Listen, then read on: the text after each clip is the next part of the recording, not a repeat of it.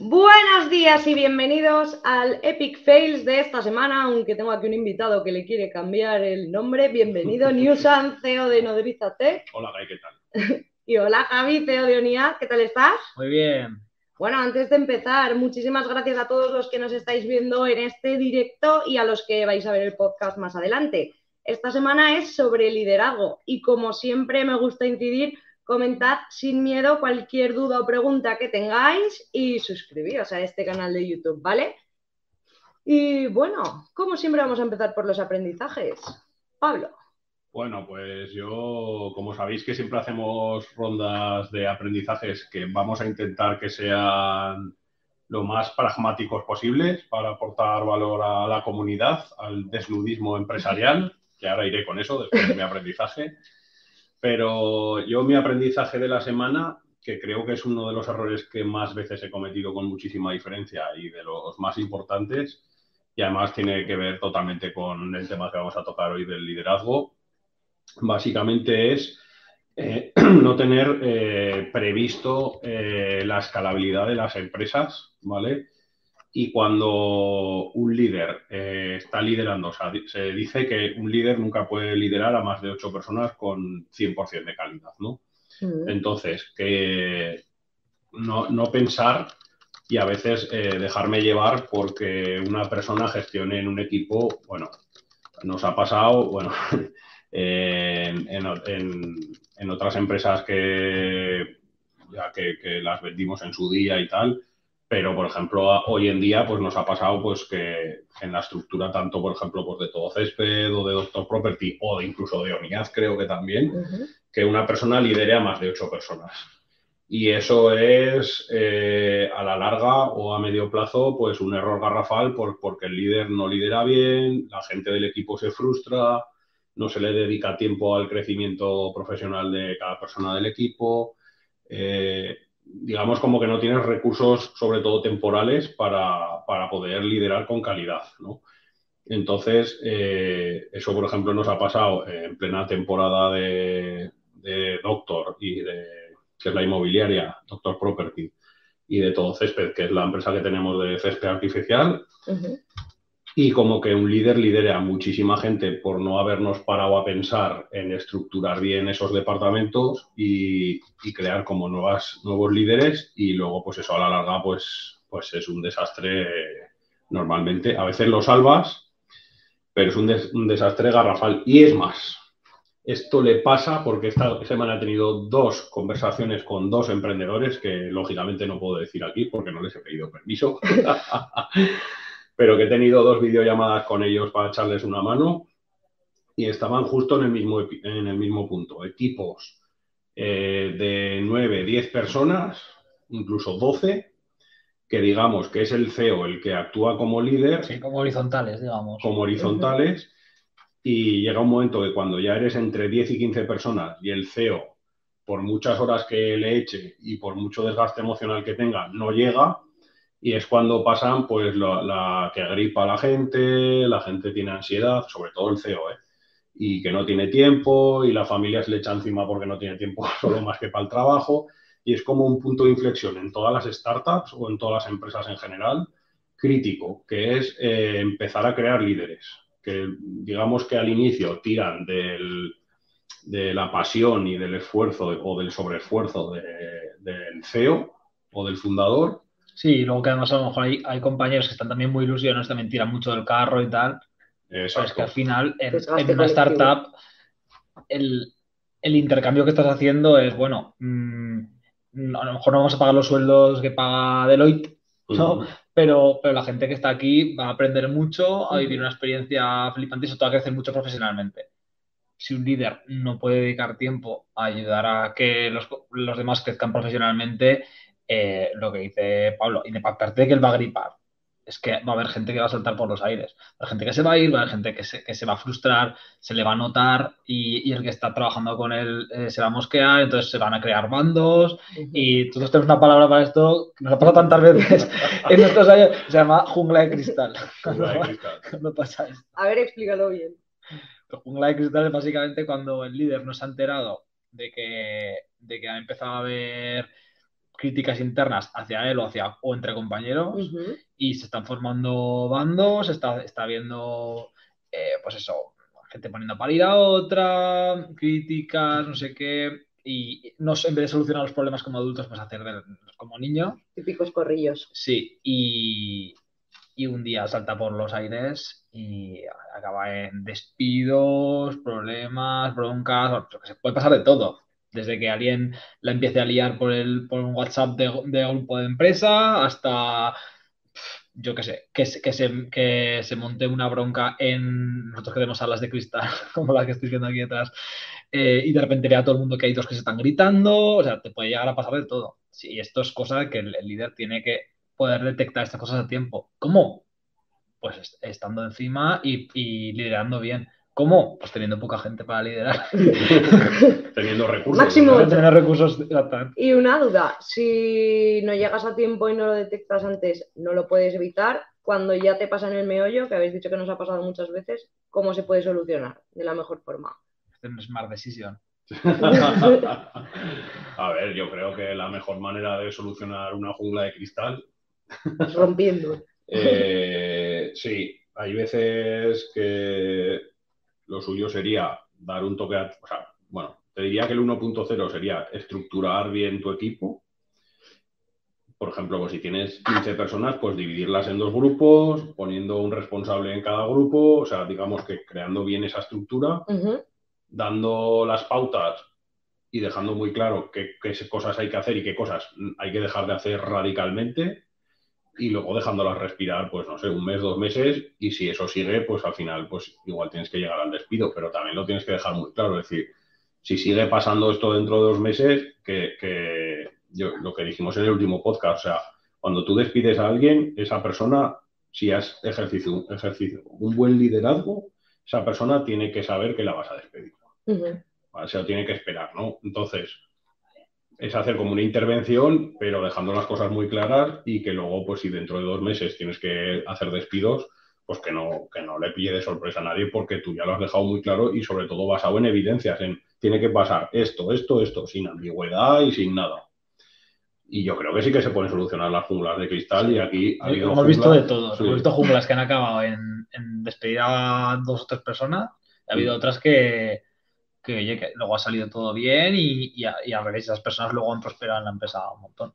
Sí, sí, sí, yo creo que se puede hacer, se puede hacer de todo. Yo creo que la primera jungla de cristal, esto, si se conecta a alguien que llevaba 10 minutos, iba a decir, esto es porque hablan de la jungla de cristal. Eh, eh, yo creo que siempre pasa en las empresas cuando empiezas a ser más de 10.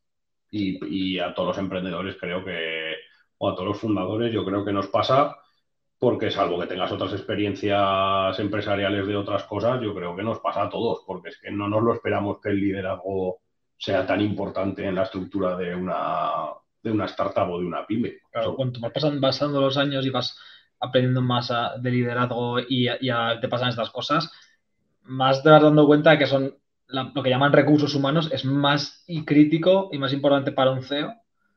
A lo mejor empieza siendo, si es, que se viene de ingeniería, eh, estás como muy centrado a lo mejor en el producto o en, tal. Eh, si vienes de, ventas, pues estás muy centrado en el cliente y en vender y en el equipo de ventas y no sé qué, o en marketing. Pasan los años y al final todo el mundo converge en el mismo sitio que es los recursos humanos. Sí, es, una pasada. Oye, y quiero decir que eso, que yo os quiero pedir opinión, a ver qué, cuál título os gusta más, porque como esto es en directo y va a ser en directo y me gustaría que lo pusierais en comentarios porque nos gusta mucho el cambiarle el nombre al podcast, o por lo menos a mí me gusta mucho. A Pablo le gusta mucho. Por desnudismo empresarial en lugar de epic fails. Desnudismo empresarial, para que nos preguntéis cosas y nos podamos desnudar la empresa y ser transparentes en cómo hacemos las cosas aquí y, no sé, ponerlos en comentarios cuál nombre os gusta más, epic fails o desnudismo empresarial. ¿Vale? Simplemente eso. Venga, lo pongo aquí la barrita. Que nos vamos a desnudar nosotros, ¿eh? Por suerte para mis fans y por desgracia para los fans de Carlota, supongo. Uh. Venga, Gaby, ¿tú qué has aprendido? Vamos a ponerlo en común. ¿Qué he aprendido? De, pues mira, a mí también tiene que ver con, el liderazgo. Hay muchas veces que, estos aprendizajes son reaprendizajes, ¿eh? porque es que las, las han pasado tantas veces. Em, a mí esta semana me, he vuelto a recordar bastante el tema de la asertividad y de la, sobre todo de la exigencia. Se parece un poco a lo que comentó Pablo antes en algunas cosas y es mm, no exigir a, la gente de nuestros equipos y, supone que no está sacando el máximo de ellos y va en su propio perjuicio. Muchas veces esto pasa mucho en startups. Startups pues, al principio empiezan un poco happy flower, e incluso se montan entre amigos, a veces en compañeros de universidad, se ven mucho este tipo de cosas.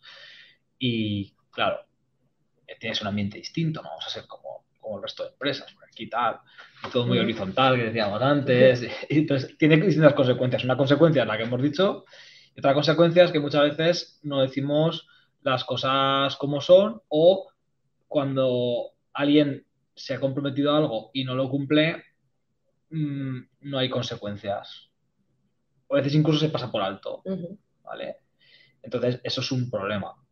Eh, porque al final lo que estás haciendo es, nosotros me acuerdo, hace, hace años teníamos bastantes, eh, digamos, becarios. O sea, eh, teníamos gente jovencita. Bueno, de hecho, yo entré becario hace 10 años o 9 años aquí, ¿no? Carlota lo mismo. Aquí les llamamos grumetes en la nave nodriza. Y, teníamos muchos problemas con esto y nos dimos cuenta de esta, historia hace mucho tiempo porque los grumetes que no les exigíamos, pues funcionaban muy mal y estaban curiosamente frustrados. Mientras que los que les exigías mucho, más incluso que lo que le exigirías a lo mejor a, un compañero normal, mm. eh, estaban más motivados. Que la, lógica parece que te lleva a lo contrario, ¿no? En plan, joder, te hacen trabajar mucho, me voy a enfadar, no, no. O sea, la gente que, se enfadaba era la que no le hacías, la que no le sacabas lo, mejor de ellos, porque no crecen. Encima estás en, una, en unas edades y, con una experiencia empresarial, o sea, hasta los, si empiezas a trabajar, creo que a los 23 años, hasta los 35, 40, es la época en la que más vas a crecer a nivel profesional y, y los cinco primeros años es una barbaridad. Hasta los 28. Es que eres una esponja. Sí, exactamente, no paras porque todo es nuevo, entonces tienes que aprenderlo todo. Y que sobre todo yo creo que se confunden mucho los términos entre ser un líder exigente a ser un líder mala persona. O sea, yo creo que, claro, yo creo que se confunde el, el, exigir con ser como un líder tirano, ¿no? o un líder buenazas, ¿no? Si soy un líder buenazas, eh, es mejor para la gente, ¿no? O sea, lo que dices tú, para la gente joven, yo siempre he dicho lo mismo, o sea, eh, bueno, gente joven y de todo, o sea, si tú entras en una empresa y quieres crecer profesionalmente, es que es normal que tu líder o tu manager esté todo el día sacándote de tu zona de confort y que tú lo interpretes a veces como este, esta persona me está jodiendo la vida, pero es que realmente esa persona es la que te está ayudando a, crecer. El otro día lo hablábamos, a mí hay una película que me parece súper simbólica, igual sin llegar a, ese estado de psicopatía que es White Plus, que es de un tío que es músico que aprende a tocar la batería y tiene un profesor que es un cabrón de la hostia, pero luego se convierte en el mejor batería del mundo, ¿sabes? O sea, mm, entonces, claro, yo no digo de, llegar hasta esos puntos, pero tienes que tener líderes que, que te lleven al extremo, porque es que si no, no vas a aprender. Sí, a ver, mientras las formas sean las adecuadas con educación y con respeto, al final toda la caña que metas a una persona le va a hacer un favor al futuro. Es que es una putada tener un líder, un líder que sea un blando. ¿O qué pasa de ti? ¿O qué pasa de ti? es, que tener un jefe blandengue que no, como que no te se atreve a decirte las cosas porque no va a ser que te sienten mal, eso, eso a nivel de crecimiento profesional es una puta mierda. Si se puede decir puta mierda. Sí, otra vez, por si acaso. pues hay, hay una, como, bueno, no sé cómo llamarlo, metodología o algo así, eh, que enseñan en calidad total el, sistema de calidad de Mercadona, que habla del dar, pedir, exigir, ¿no? que es, bueno, tú como empresa, como, como líder, etcétera, etcétera, etcétera, das y pides a cambio, ¿no? Eh, entonces, bueno, pues ahí hay un toma y daca constante. Cuanto mejor hagas el dar, o sea, si por ejemplo dices, bueno, eh, yo pago un, sueldo muy bueno, y muy buenas condiciones y, estoy muy encima de ti y, te lidero muy bien y todas las semanas tenemos una hora de tal. Entonces, todo eso puedes pedir al mismo nivel. Dar de 10, pedir de 10. Entonces vas a ir pidiendo. Y cuando tú has dado, pides y no te responden en tiempo y forma, pues pasas a exigir. Mm. ¿Vale? Entonces, si exiges y, ya se corrige, pues volvemos al punto de partida. Y si exiges y no se corrigen, pues hay algún tipo de consecuencia. Que no significa que cada vez que exijas y no te, te dejes pedir a alguien ni nada por el estilo, ¿no? Pero hay, hay, hay, hay situaciones. Entonces, a raíz de esto hay una norma que, creo que caemos muchos, incluso líderes ya con experiencia y que, y que esto lo hacen bien. Y la cagamos en una cosa que es no compensar, no hay que compensar. Es decir, si alguien estás muy contento con su desempeño porque hay un par de cosas que las está haciendo de la leche, además son cosas importantes, hay una tercera cosa donde flojea y no se esfuerza y no lo hace muy bien, no dices, bueno, no pasa nada porque como no, no, no compenses. O sea, si yo te, he pedido dos cosas, una la está haciendo muy bien y la otra la está haciendo regular, te voy a exigir en la que estás haciendo regular. Porque no estás llegando a lo, que se te pide. Y, eso mm, es, una, psicológicamente al principio cuesta un poco, ¿vale? Porque al final a veces le tienes, no digo cantar las 40, pero tienes que llamar la atención a alguien con el que a lo mejor estás muy contento con su, con su desempeño, que está haciendo las cosas bien, que el tío cree y se da cuenta que está haciendo las cosas bien, con lo cual no se la va a esperar la bronquilla o, la llamada de atención, ¿no? Eh, pero hay que hacerlo. Es que yo creo que al final es un poco aunar las dos cosas que habéis dicho y también lo alineo con el aprendizaje que tengo, que no es concretamente esta semana, sino que pasó hace ya años, pero me ha venido a la mente al hablar de liderazgo y es que muchas veces pecamos de no tomar las decisiones suficientemente rápido. Pero yo me acuerdo del primer equipo que tuve que era como una madre. Ay, pobrecitos, ¿cómo les voy a exigir tanto? ¿Cómo voy a hacer esto? ¿Cómo voy a hacer lo otro? Voy a ser eh, una jefa horrible de estas que todo el mundo odia y al final lo único que haces es perjudicar al equipo, perjudicarte a ti, porque al final, aunque tú no exijas, a ti como líder, ¿qué te van a exigir? Resultados. Y si las personas no los generan, o los compensas con tu sobreesfuerzo, o no hay manera de llegar al punto. Entonces que al final muchas veces ni les hacemos el favor a las personas siendo líderes blandos, ni nos lo hacemos a nosotros mismos. Y cuando llega el momento de tomar decisiones, porque cambias el chip y empiezas a exigir, ya te has montado tú solo la jungla de cristales, que te, la has construido, le has puesto sofás, las has adornado y has hecho que sea súper confortable. que es una cuestión de recursos, es lo que acabas de decir tú, que creo que también es un tema cuantitativo, porque cuando tú lideras, por ejemplo, a un equipo de una persona o de dos, es lo que dices tú, su mediocridad la puedes compensar con tu sobreesfuerzo. ¿vale? El no ser exigente con esas personas y que hagan su trabajo bien, eh, lo compensas bajando tú al barro, haciéndoles las cosas, etcétera, etcétera. Y eso lo hace mucha gente cuando empieza en el liderazgo y, es un error que cometemos siempre, cualquier líder cuando empieza a liderar. Hmm. Intentamos corregirlo y que ahora, por ejemplo, en Nodriza, la gente que empieza eh, a liderar y empieza pues por una persona, por dos personas, que esta mañana lo estábamos hablando Carlota y yo, pues muy bien, pero desde el primer día ya hay que decirles, ah, trabajan en, este, en esta metodología, porque si no, eh, la vas a liar, ¿sabes? Porque muy bien cuando lideres solo a dos, pero cuando estés liberando a ocho, prepárate para no puedo más, necesito vacaciones, tengo un equipo de mierda, ¿sabes? típicos comentarios de mi equipo no vale para nada, tengo que hacer yo todo, no, y la culpa es tuya. Hombre, totalmente. Y si te dejas llevar por las emociones o si hay una relación personal también fuera del trabajo, ya eh, estás jodido. ¿Se puede decir jodido? Jodido. alturas ya. Pero al final yo, por ejemplo, ahí me di cuenta porque acabé petando yo. Y que luego cuando empiezas a exigir y las cosas no salen, te das cuenta de que la mediocridad ha sido tuya al liderar por no exigir lo suficiente. Porque tú al final, si a una persona le exiges de 10, pues te puede conseguir hasta 10, pero si le exiges de 6, ¿qué te va a dar máximo 6? O sea, probablemente te dé 4 o 5 y eso es que es absurdo porque lo, tienes que acabar asumiendo. ¿eh? Un líder que es un padre o madre, que básicamente es, eh, si en el aspecto profesional actúas como un padre, como una madre, la eh, principal consecuencia es que tu equipo acaba saliendo de la empresa, porque no, porque no rinde, porque no has conseguido que sean buenos.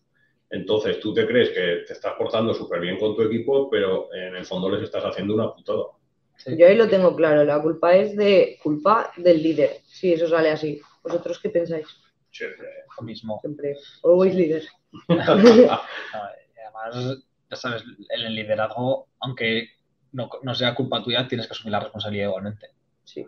Es la única manera de, de sacar las cosas adelante, de, asumo la responsabilidad, veo que puedo cambiar hmm. y seguramente nunca es 100% cosa tuya o 100% cosa del líder, pero, pero la responsabilidad es, es 100% del líder. No sé quién es la frase que los éxitos son del equipo y las cagadas del líder, pero 100%.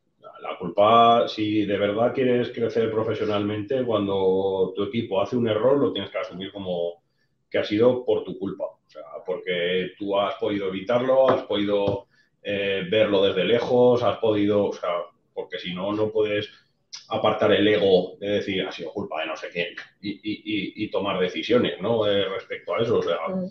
básicamente siempre hay que hacerlo así. Luego que el liderazgo eh, se aprende con el tiempo también, o sea, que, tiene que haber un training ahí de, formación, de, poco a poco, o sea, alguien que no ha liderado nunca, pues tiene que empezar liderando a una persona más junior, adquiriendo las metodologías que tenemos, por ejemplo, aquí en Nodriza para liderar, eh, y necesita, lógicamente, un proceso de... Hay gente que son líderes innatos y que de la noche al día te pasan a liderar lo que quieras y son unas putas máquinas, pero el 90% es un camino de aprendizaje. No sé si estáis de acuerdo con eso. Sí, yo poca gente he conocido que, que haya liderado perfecto, bueno, ninguno. sí que hay gente que efectivamente tiene mucha facilidad, pero aún así, eh, las, las cinco o seis cagadas de libro se las hacen todas. Es que la gente, hasta, los buenos. la gente que tiene facilidad, mira lo que voy a decir, eh, voy a tirar un triple. La gente que tiene facilidad para liderar normalmente son gente que tiene mucha personalidad. Y la gente que tiene mucha personalidad normalmente va asociado también un alto nivel de ego. Entonces, al principio quizás puedan liderar bien o innatamente, ¿no? El decir, hostia, te ha cogido un equipo y te lo lleva de puta madre, pero luego como que se estanca, ¿sabes? Eh, ¿Por qué? Porque tiene que dejar el ego a un lado para liderar, tiene que asumir fallos de su equipo como propios y luego esa catarsis es más jodida ¿eh? para esos líderes innatos, ¿eh? que, aquí también lo hemos visto, líderes innatos que luego otros líderes que han empezado desde cero han empezado bien, bien, bien y, su curva es, o sea, es una recta hacia arriba totalmente y gente que ha empezado arriba y en cuanto han tenido 6, 7 personas y, hostia, han ido cayendo poco a poco por, por, eso. ¿eh? Y muchas veces pasa, pasa también eso que también hay que tenerlo en cuenta. El ego no te deja trabajar, no te deja crecer. No, pero ni a tu equipo. Así sí. En general, ya incluso fuera el propio liderazgo tal. Si no, tienes eh, mucha humildad, mm, normalmente tienes una, un techo de cristal.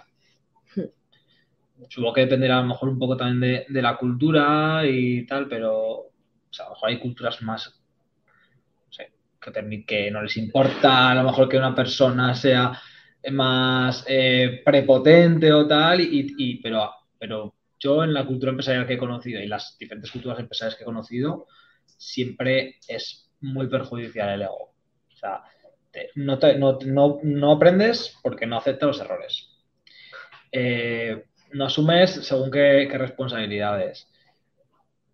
Mucha gente te va a ver como, una persona prepotente. Eh, no te van a dar feedback porque saben que se van a encontrar con una barrera, con lo cual, peor para ti. Y al final eh, acabas teniendo un sequito. sí, sí. Pero un líder autoritario, un líder autoritario. Pero es que los líderes autoritarios no, normalmente no consiguen cosas, porque las cosas se consiguen cuando involucras al equipo. Es que si no involucras al equipo, es lo que has dicho tú, tienes, como líder autoritario tienes un techo de cristal, que es sacar las cosas a base de meteoras, por ejemplo. Y sí, luego de aprovecharte de palancas que puedas tener. O sea, el líder autoritario funcionaba a lo mejor en la empresa industrial del siglo XIX, ¿sabes? O sea, claro, o me haces caso o te vas a la calle, ¿sabes? ¿no? Eh, pero en un mundo en el que vivimos ahora, donde los empleados, por lo menos en el, el, mundo en el que nos movemos nosotros, ¿no? donde, los, donde los empleados y los trabajadores tienen poder de decisión mm, pueden irse a otra empresa, pueden hacer otras cosas, pueden eh, necesitamos mantener su motivación, etcétera. No puedes trabajar así. O sea, yo entiendo que en un no sé, eso, industrial o, o de otro tipo, más tiránico, pues te puede funcionar, ¿no? pues si tienes las herramientas como para imponerte independientemente de que, es que, yo de que no, no puedas valor, tienes que aportar valor. Pero hoy en día tampoco tendría sentido ser un tirano porque, a ver, a no ser que contrates un grumete que ya sabes y das por hecho que le tienes que enseñar, le tienes que formar y trasladar todo lo que sabes para que el día de mañana sea mejor que tú, lo normal o lo que deberías es contratar a gente que ya sea mejor que tú. Entonces, si ellos están especializados en un área en concreto, saben más que tú y tú eres un tirano, ¿dónde está el asunto? Y luego, que hay un, hay, hay, una, hay un gap súper importante que es que la gente que está saliendo de las carreras para entrar de prácticas a los sitios, llevan cinco años contándoles que van a ser los futuros directivos de Netflix, de Telefónica y de no sé qué, Y, entran muchas veces en las empresas con la principal competencia que se necesita, que, eh, que, la tienen reventada, que es la humildad. Porque de repente les da una hostia a la vida de decir, me cago en la puta. O sea, yo que me llevan cinco años diciéndome que voy a ser directivo de marketing de Netflix, ahora de repente estoy aquí en una empresa, soy el último pedo del culo, tengo que bajar al barro, tengo que aprender desde cero, tal. Y, y, de repente, claro, ahí hay un choque que, que que, no puedes crecer porque, porque te, explota la cabeza, ¿no? Entonces, y eso ha pasado con muchísima gente que hemos contratado aquí en prácticas. Por eso llevamos mucho tiempo sin meter a gente a nadie de prácticas, salvo que encontremos gente que sea como súper humilde con potencial, ¿sabes? Pero sobre todo que sean súper humildes, ¿sabes? Porque si no es imposible, o sea, imposible. Totalmente. ¿Qué opináis de esto? Que hice la pregunta ayer por Instagram y puse, ¿un mal líder puede llegar a ser un líder de 10? ¿Sí? ¿Quizá? ¿O no? Mojado. Imposible, imposible. ¿Por qué? ¿Por qué no? Porque es imposible que un mal líder, eh, pues porque te pierdes o se va a perder eh, sacar a su equipo todo el potencial. Y, tu trabajo como líder, o la, la máxima tarea de un líder es crear nuevos líderes. Sí, pero si yo te digo, por ejemplo, Pablo, eres un mal líder. Sí. Y tú empiezas a trabajar para mejorar, aún así no podrías llegar a ser un líder de 10 en el futuro. Ah, Yo creo que sí. Ah, quería que decías un mal líder, o sea, que si un mal líder puede trabajar en ser buen líder.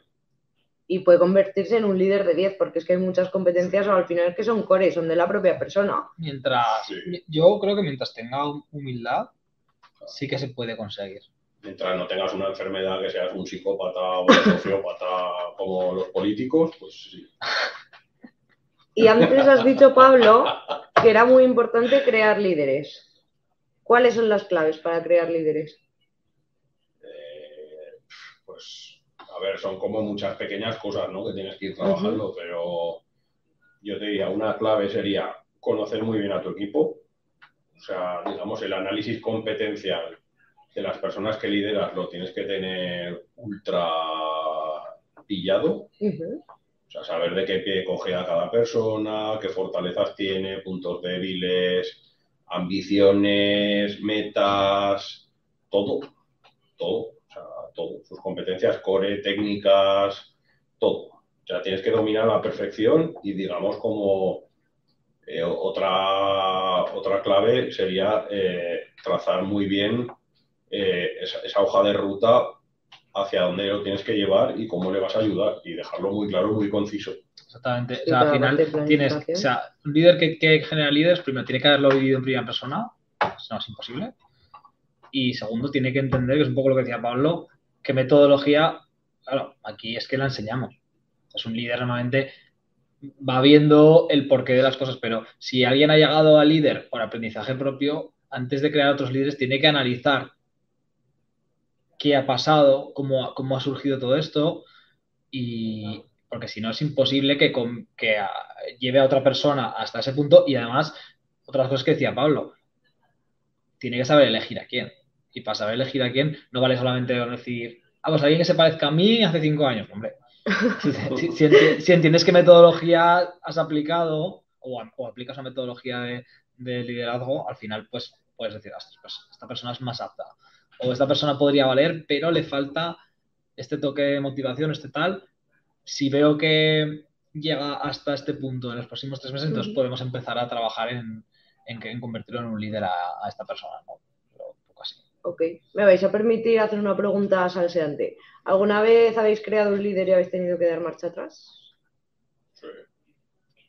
sí. ¿Y cómo se gestiona ese tipo de situaciones? cuando ves que...? Siendo transparente y diciendo la verdad. la asertividad que ha dicho Javi antes, o sea, decir las cosas, es que decir la verdad, o sea, o decir lo que piensas, es como una cosa de los últimos años, como que no, no sé si va inducido un poco por el fenómeno de las redes sociales, de que siempre tenemos que mentir para ser guays, y eso eh, conductualiza mucho la sociedad o la cultura o lo que sea, pero antes yo creo que las cosas no eran así, o sea, tú puedes decir, o sea, no, no puedes decir, debes decir lo que piensas con respeto, pero lo debes de decir, y hay veces que tú has apostado por alguien ves que te has columpiado en que igual no era el momento o no le has dado los recursos necesarios o no has empleado tus recursos necesarios para, estar con esa persona y mentorizarla. Y hay que decirlo así de claro, hay que decirle, mira, oye, me he colado contigo, eh, ha sido culpa mía porque no he puesto los recursos necesarios para ayudarte a ser un gran líder. Eh, baja, baja lo que hacías antes, ¿no? El principio, el famoso principio de Peter, de todo el mundo asciende hasta su máximo nivel de incompetencia. Y hay en muchos casos que es como súper evidente, que hay gente que tú lo asciendes, el típico ejemplo de un buen comercial puede ser un pésimo jefe de ventas. Y no pasa nada. Y si esa persona es humilde, pues dirá, pues vale, pues bajo, sigo aprendiendo y ya llegará mi oportunidad dentro de seis meses o dentro de dos años, pero lo que no puedes tener es a una persona que haga mal su trabajo porque le has ascendido a algo que es incompetente. A ver, ¿cómo se dicen las cosas? Pues con buenas palabras, asumiendo eh, en primera persona tus errores, porque como hemos dicho antes, el líder siempre tiene la culpa, o sea, no busques más culpables en otro sitio. O sea, mm, si tú creas un líder bueno, eh, tú tienes el éxito y si tú creas un líder que es pésimo, tú tienes la culpa, fin de la película. Y, tiene que ir por ahí los tiros, ¿sabes? O sea, pero es que eso tiene que pasar y en las empresas no pasa. Y por eso hay un vídeo muy bueno, que si queréis lo podemos poner en comentarios, de Fabián Barrio, hablando del principio de Peter, que me parece brutal, o sea, una obra maestra de vídeo de 30 minutos, que por eso las empresas y, en, el sistema político y en el sistema público es como 100 veces más evidente, tienden a la mediocridad absoluta, que es, por ejemplo, el sistema político que tenemos hoy en día, que es completamente corrupto y mediocre. ¿Por qué? Porque es un sistema que hace que las personas mediocres triunfen, ¿no? Y lleguen como súper arriba. Y bajan, no bajan. Y en las empresas pasa lo mismo, quizás a otra velocidad, pero también eres bueno en un puesto, te subo, pero va a llegar un momento que en el puesto al que llegues vas a ser lamentable. Y esa persona no va a decir bajo por mi propio pie. Hay veces que pasa, pero hay veces que no pasa, ¿sabes? Entonces, las empresas, sin querer, tendemos a la mediocridad. Toma esa. ¿Cuál es para ti la habilidad más importante en un líder? La habilidad más importante en un líder, pues yo creo que es la comunicación. Al final, el saber escuchar, el saber eh, cómo decir las cosas y cómo mm, poner las palabras, las palabras de, una manera que realmente hagan efecto y consigan cambios, para mí probablemente sea la, una, bueno, hay muchas ¿eh? habilidades a los líderes, pero esa es una que me parece importante. Hay quien dice que no, ¿eh? hay quien dice que, hay muchos tipos de líderes distintos, hay algunos más elocuentes y otros más tímidos, otros más tan. Y otros algunos que se guían más por la inspiración, por, lo que hacen y no por lo que dicen. A mí es lo que me ha funcionado en mi, en mi estilo de liderazgo. La comunicación me parece clave. ¿Cómo definirías tu estilo de liderazgo? Eh, mm, yo creo que soy de. O sea, antes era muy de enseñar cómo se hace, más, mentor, y ahora quiero ir más hacia un, hacia un liderazgo más coach, ¿no? Es decir, a intentar que tú te des cuenta de qué es lo que tienes que hacer y, sea un poco más introspectivo. Interesante. ¿Tú, Pablo? Eh, pasional y perturbador. ¿Y el tuyo? yo creo que comunicación y participativo, yo creo. Bueno, muy bien. ¿Y el vuestro? Ponedlo en comentarios. y para ti, Pablo, ¿cuál es la habilidad más importante en un líder? Eh, la saber inspirar. Qué difícil, ¿eh? Vamos, sí. ¿Cómo mides si? Eso, no sé hasta qué punto es una habilidad en sí misma. Pues, eh, bueno, igual es un conjunto de varias. Sí, yo se puede llegar por. Es como, o sea, es que estoy muy de acuerdo contigo. O sea, creo que, saber, que saber inspirar es la clave, más que la comunicación. ¿eh? Sí, sí. El saber, saber inspirar es la, es la clave. La, la, cosa es que hay tantos caminos para llegar ahí. Es un poco lo que comentaba. El mío es la comunicación, pero, pero puedes inspirar siendo el, mejor ingeniero de la sala. O puedes inspirar de, o sea, de muchas maneras. Es inspirar, es inspirar. es un poco ambiguo, ¿eh? Es que también tienes que saber cómo es tu equipo y cómo tu equipo puede ser inspira, inspirable. Sí. ¿Sabes? Porque de repente a alguien le puede motivar la motivación, a alguien le puede motivar un reto técnico, a alguien le puede motivar. Entonces tú tienes que conocer y, o sea, yo sé que, por ejemplo, tengo gente en el equipo que si les motivo se la trae floja, ¿sabes? Pero tengo gente en el equipo que si les pongo un reto técnico se vuelven locos y les chifla, ¿sabes? Entonces tienes que conocer también tu equipo, pero yo creo que es inspirar. Es que es lo más difícil de, comprar en una persona, que alguien sea inspirador. Yo creo que es hacia allí, hacia donde estamos intentando ir con nuestro modelo de liderazgo de Nodriza, hacia la parte inspiradora, perturbadora. Difícil. Sí, sí, hay que remover. Lleva trabajo. Seguimos contando. Muy bien, bueno, pues ¿tenéis algo más que queráis comentar? Nada, que nos hagáis preguntas por el chat, ya que estamos en directo, pues si no, las respondemos en el siguiente. Pablo, te dicen por aquí que desnudismo empresarial 100%, ¿eh? Sí. Por favor, no dejéis que gane ese nombre. ¿Habéis puesto la encuesta también o no? Luego lo pondremos. Pero si lo ponéis en comentarios, genial.